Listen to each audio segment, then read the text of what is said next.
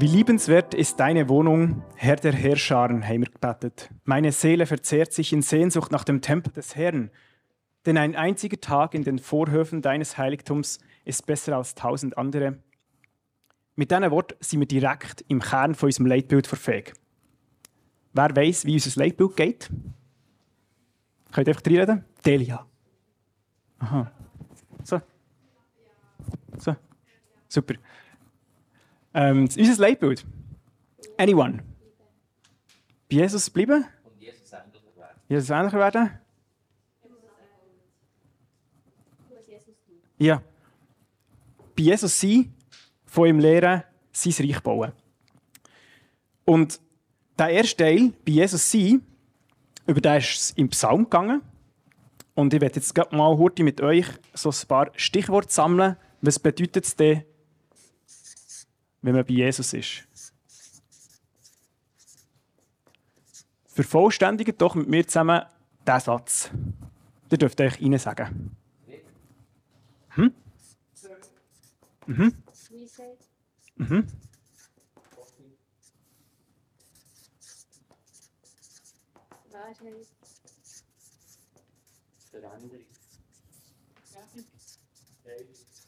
Veränderung. Eins habe ich dazwischen verpasst, müssen wir dann noch sagen, wenn ihr uns nicht seht. Heilig. Ja.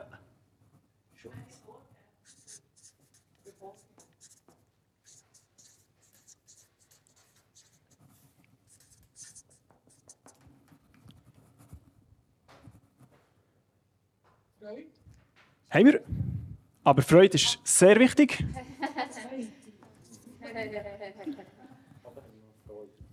Stimmt.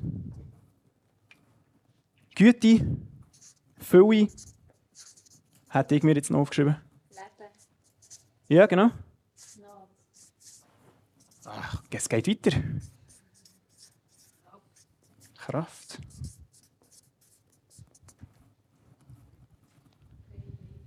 Und Freiheit.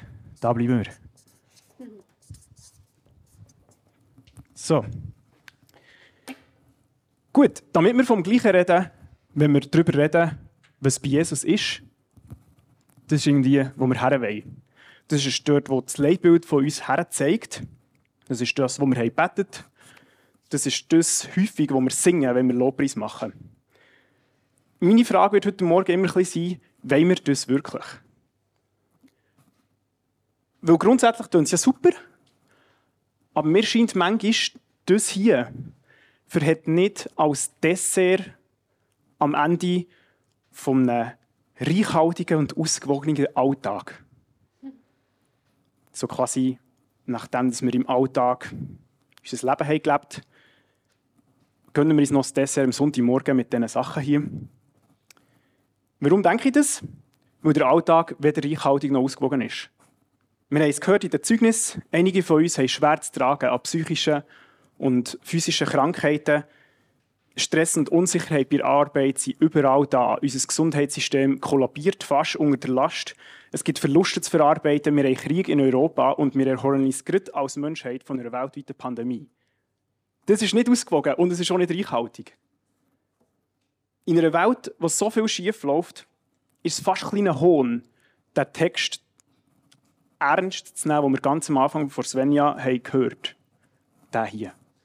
Freut euch, was auch immer geschieht. Freut euch darüber, dass ihr mit dem Herrn verbunden seid. Und noch einmal sage ich, freut euch. Seid freundlich im Umgang mit allen Menschen. Ihr wisst ja, dass das Kommen des Herrn nahe bevorsteht. Macht euch um nichts Sorgen. Wendet euch vielmehr in jeder Lage mit Bitten und Flehen und voll Dankbarkeit an Gott und bringt eure Anliegen vor ihn. Dann wird der Frieden Gottes, der weit über alles Verstehen hinausreicht, über euren Gedanken wachen und euch in eu eurem Innersten bewahren. Euch, die ihr mit Jesus Christus verbunden seid.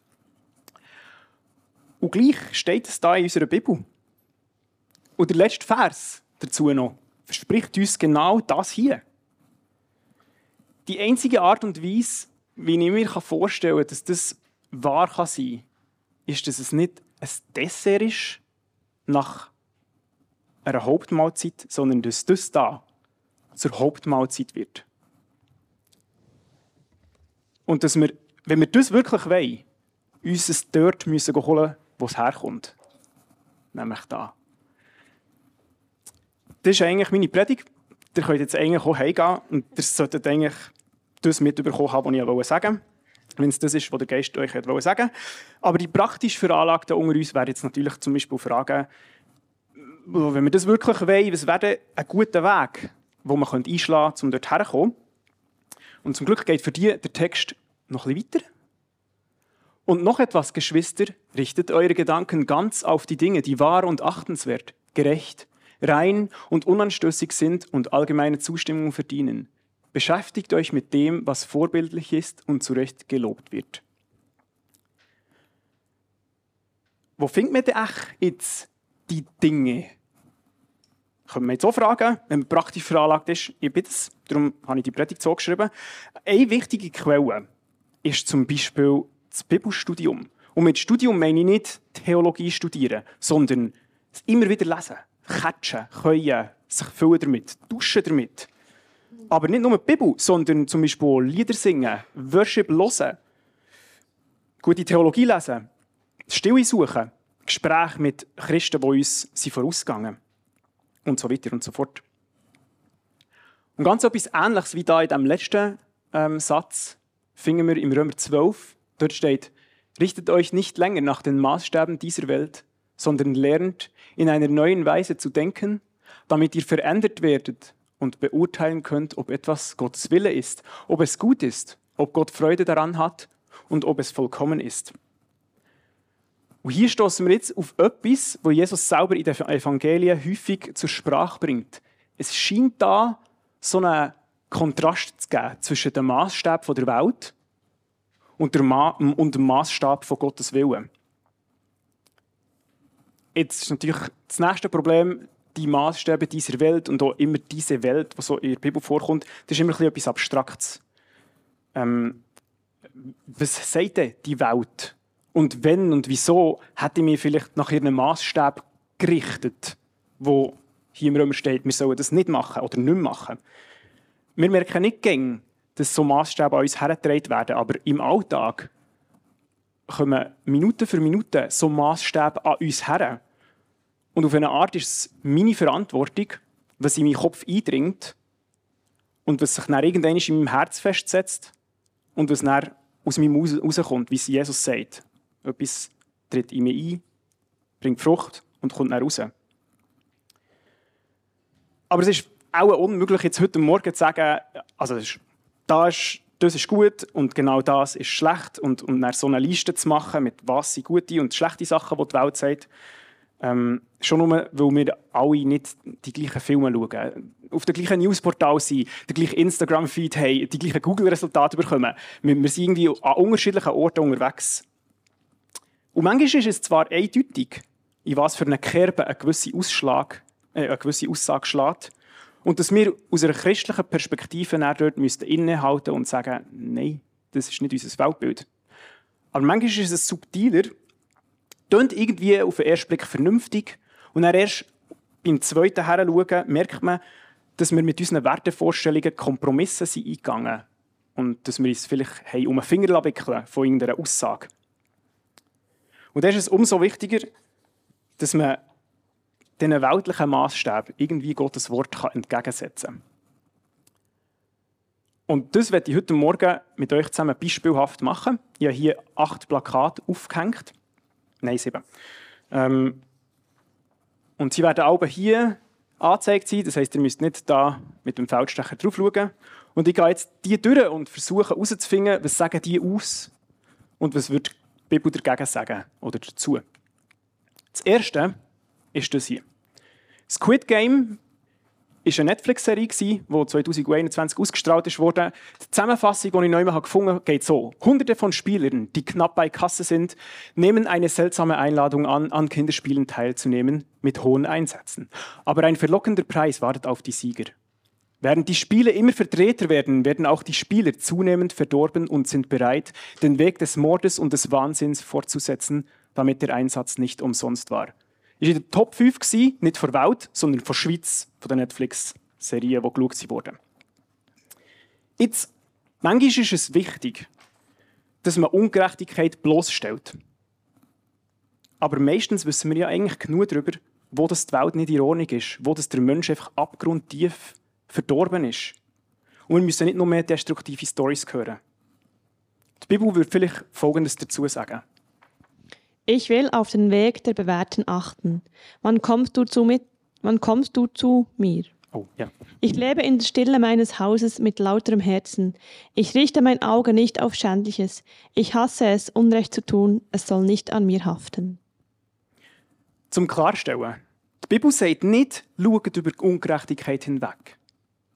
Aber zu viel Beschäftigung mit so porträtierten Schlechtigkeiten, ohne dass man dienend und, und arbeitend dort drinnen ist, wie zum Beispiel Mutter Teresa oder so, werden uns daran hindern, im Menschen das Gute zu sehen.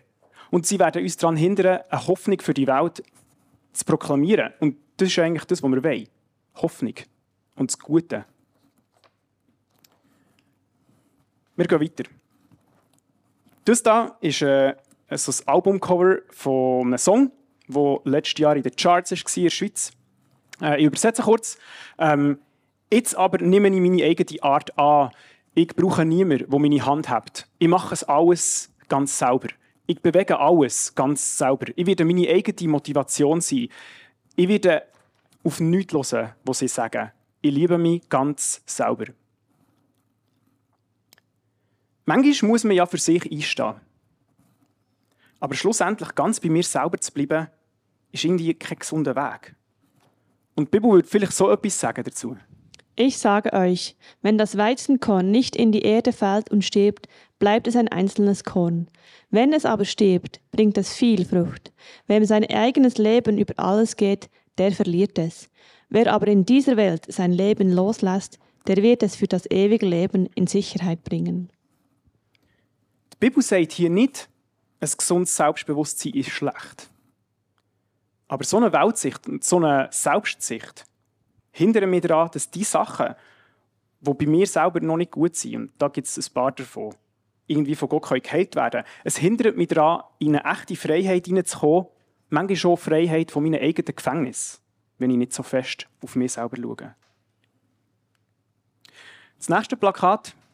Und ihr seht, ab jetzt werden ganz viele so Werbeplakate kommen. Ich finde das noch cool, weil bei Werbeplakaten kann man sicher sein, dass eine ganze Horde von Psychologen und Marketing-Experten da dahinter steckt, die versuchen herauszufinden, wie unsere Gesellschaft tickt, wo das ihre Sehnsucht sind und das irgendwie in ein Bild und einen kurzen Text hineinpacken, weil man hat zwei Sekunden Aufmerksamkeit und dann muss die Message sitzen.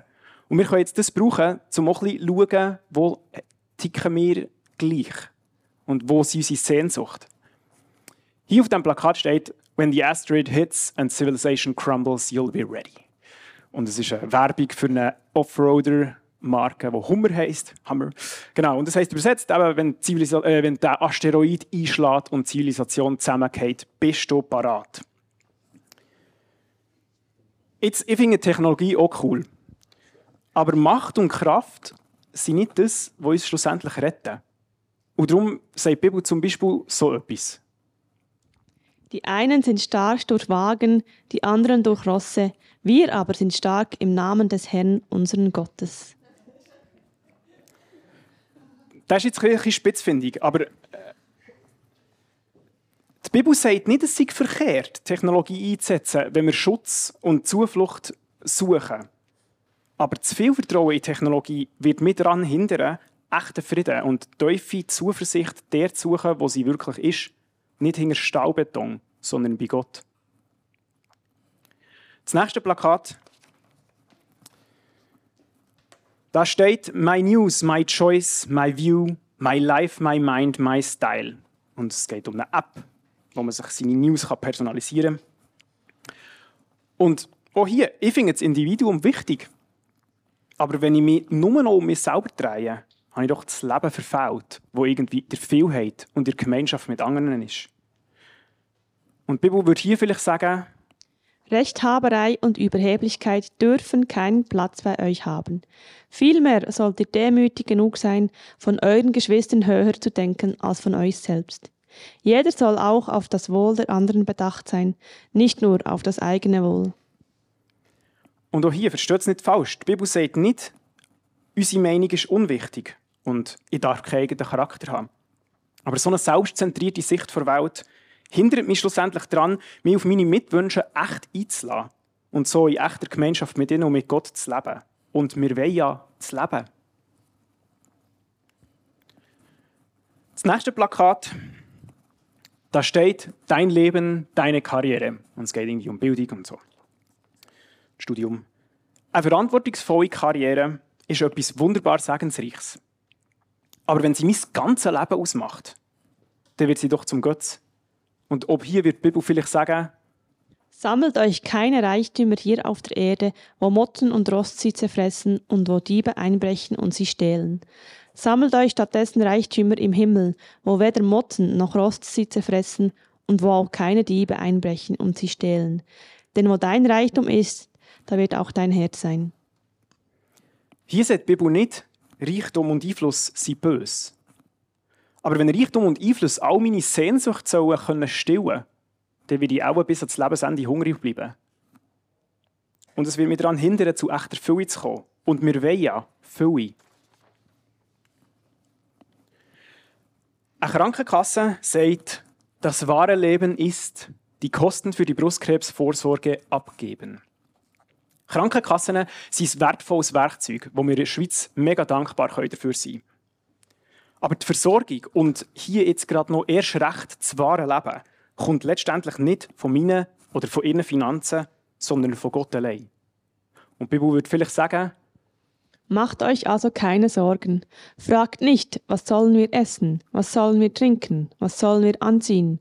Denn um diese Dinge geht es den Heiden, die Gott nicht kennen. Euer Vater im Himmel aber weiß, dass ihr das alles braucht.